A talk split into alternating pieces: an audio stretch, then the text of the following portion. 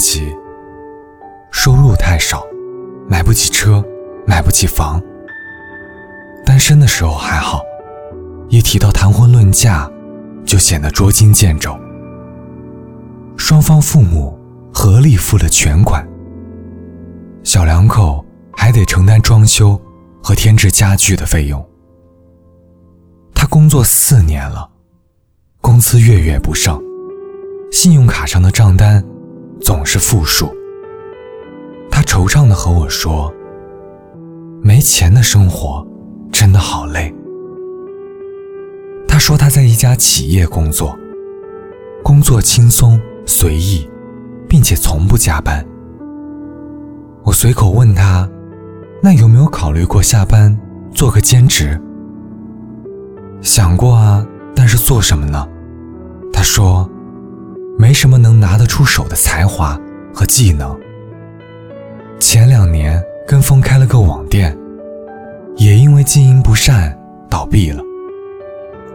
他显然属于我们都很熟悉的那群人，将生活的种种艰难一股脑的告诉你，十分不甘心，很虚心求教。可无论你给出什么建议，他们都会用一万个理由驳倒你。其实我很能理解这样的无力感。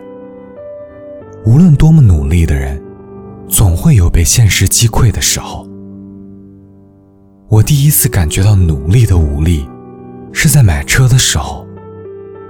那是我工作的第二年，省吃俭用攒了一点首付，兴冲冲地逛了好几个车展，在 4S 店里一待就是一下午。正准备拍板付款的时候，店里来了个姑娘，看起来。比我大两到三岁的样子，绕过我看的中低端车系，直奔后排的跑车。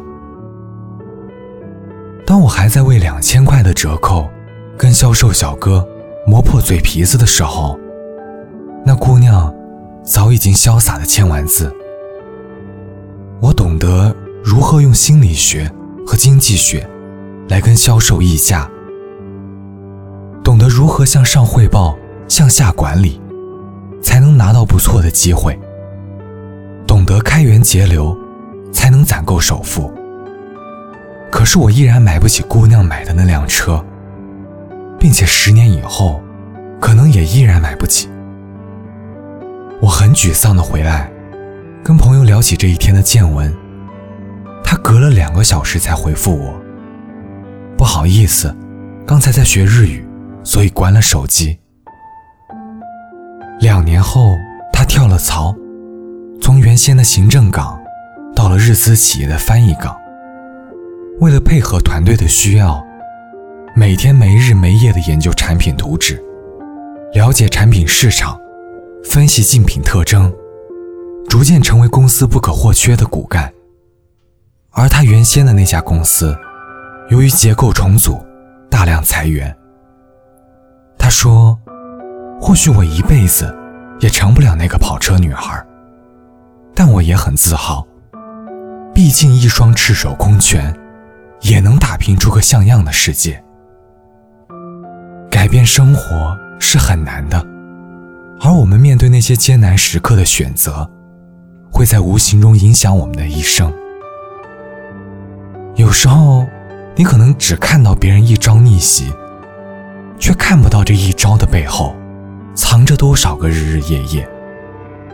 你以为他们真的是幸运的，等到了逆袭的那一天吗？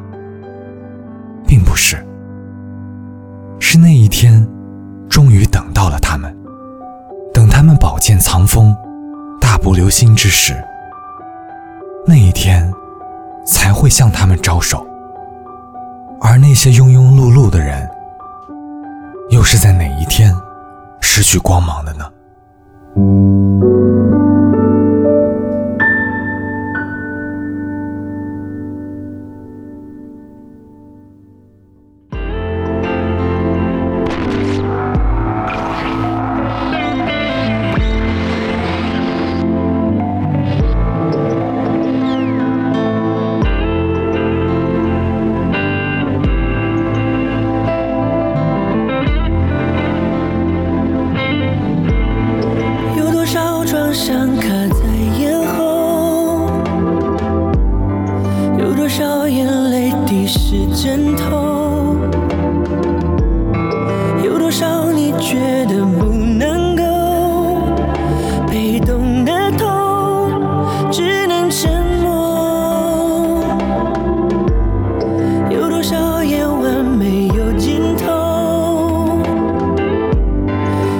少的寂寞。